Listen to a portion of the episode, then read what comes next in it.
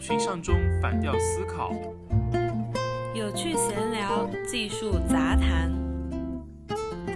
本节目由唱唱反调出品。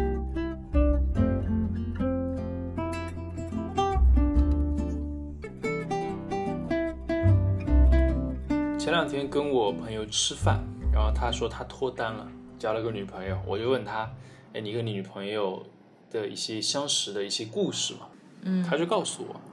刚跟他女朋友认识的时候的话，觉得他女朋友是一个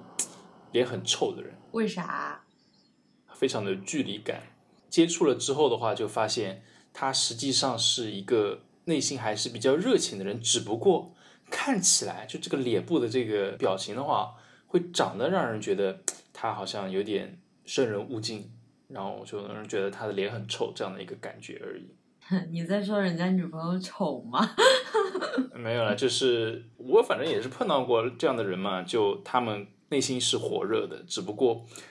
外表看起来就没那么火热而已。啊，你是指的那种冰美人，或者就是说给人有距离感的那种人，是吧？也是有这样的意思嘛。嗯，其实我前两天在那个微博上看见一个热搜，那个热搜的名词是“臭脸综合症”，还挺符合你刚刚说的这个现状的。啊，原来这个都有专业的名词了吗？啊，我现在我觉得发生了什么事情，大家都能 造一个词出来。就是这个臭脸综合症呢，起因是因因为一个美国的一位女士，她去，她已经四十二岁了嘛，她就忽然跑去整容，她身边的朋友当时觉得特别诧异，因为一般整容都是挺年轻的那些女对，性，像这样二十出头的嗯，年轻女性嘛，她爱美的，然后去整个容。是的，但是我没有钱。那你说她这个四十多岁的在干嘛呢？干嘛要整？哦，那是因为他跟他朋友去了一个 party，他朋友就说：“哎，你是今天是不开心吗？还是你心情不好？”他说：“没有啊，我没有心情不好啊。”然后他朋友就给他看他们在 party 的那个照片，他说：“你看你在合照里面，你又是一脸苦大仇深，就好像谁欠了你钱的样子。”他那个时候才恍然大悟，他说：“哎，这个时候我在发呆啊，为什么我总是给人一种发脾气和不耐烦的感觉？”哦，就是他的一个自然的这种表情，嗯，就特别的让人觉得不舒服。是不是不开心？对，所以他是是不是就是去做了一个微整容，让自己看得更加的开心一点、nice 一点？对的，他就是去注射了这个整容嘛，他就给医生说，他其实最低要求就是说，别给人一种不耐烦的样子，他希望自己能放松的状态下的脸变得更亲和一些。那他最后的这个整容的效果怎么样？整容效果就非常好啊，就是大家就说你整容了吗？但是你好像没整，但是你跟平时看起来就非常的不一样，就是好像他随时随地在对人示意，嗯，我很亲切，就是我在对你示以微笑，我希望你跟我沟通的这个状态。看来这个整容还是非常有效的。那你说啊，呃，比如说像你这样的穷人 没有办法去整形，但是刚好就是像他一样有这种臭脸综合症的话，那你作为女生有没有一些建议？嗯，虽然我是一个非常 lucky 的，像李宇春那种嘴唇是自动往上翘的，所谓的微笑唇，但是我想有一些嘴角下垂的人的话，就往往会给人不高兴和不耐烦。其实对于他在职场上的一个沟通来的话，其实还是不大不小的一个阻碍吧。嗯，那怎么办呢？往往的话，女性就会化妆咯，就是有不同的妆容啊，有一些上班的妆容，我见过网上科普那种美容的妆容，什么领导妆，然后普通员工妆、扫地阿姨妆，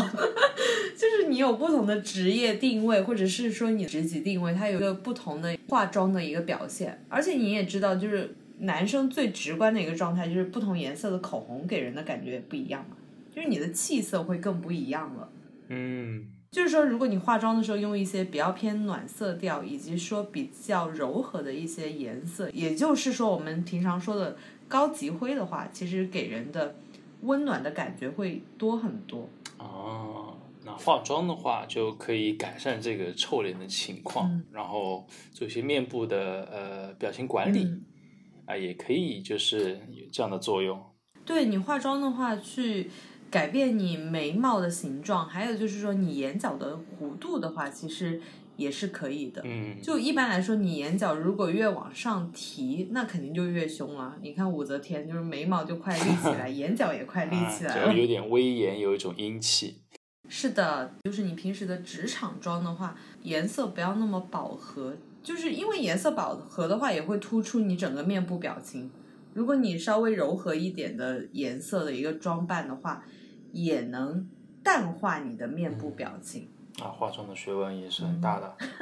那说回我自己的话，我也嗯也不能说臭脸嘛，我觉得脸还正常，但有时候就是很疲惫，嗯就早上起来的时候嘛，睡没睡好的，状态就特别的差，眼睛会比较下垂一点。嗯那嘴巴的话也也感觉很难，就是说有一个非常自然的一个状态。那嗯我又想让人觉得，哎，我状态不错，给人家一种 nice 的感觉，我怎么办呢？那就是出门之前，我用自己的手手指头啊，在嘴角把你咧起来，对吧？啊，看起来蛮搞笑的，那自己可能也会 哈哈的笑一笑，心情的话会好很多。你还可以顺便对镜子大吼三声“我很帅那、呃我觉得可可以下次尝试一下，那这是我的一个方法。”。啊，对你这个方法其实还有点类似于艺人的那种表情管理，就是跟别人说话的时候，你眼睛稍微往上抬，不要俯视或平视嘛，其实这样给人的感觉也会轻松一点。那么其实我也有一个小技巧了，如果我在办公室的话，我会放一些零食在桌子上，就吸引同事们过来，就是跟我交流。哎，这个好好吃，哎，那个怎么样？因为我觉得食物永远是你在职场或者是说在一些同事的沟通当中最好的一个方式，也是最容易沟通的一个方式。可以就是呃改变大家的一些注意力嘛。嗯那你会不会就是说放一些嗯嗯，比如说呃手办啊，或者说什么能够让别人注意到不太一样这种东西呢？我有注意到别人会放一些手办，尤其是男生，因为我感觉好像男生互相交流不是游戏就是手办，可能有其他的同事到某一个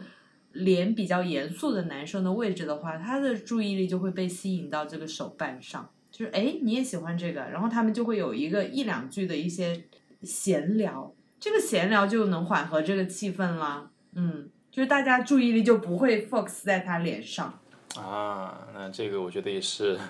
蛮有用的。换句话说，如果说呃你不想要 跟别人啊、就是有过多的交流，那你可能就放一些，比如说放一本尼采的哲学的相关的书，就对哦，你不要来理我。我本人不好意思，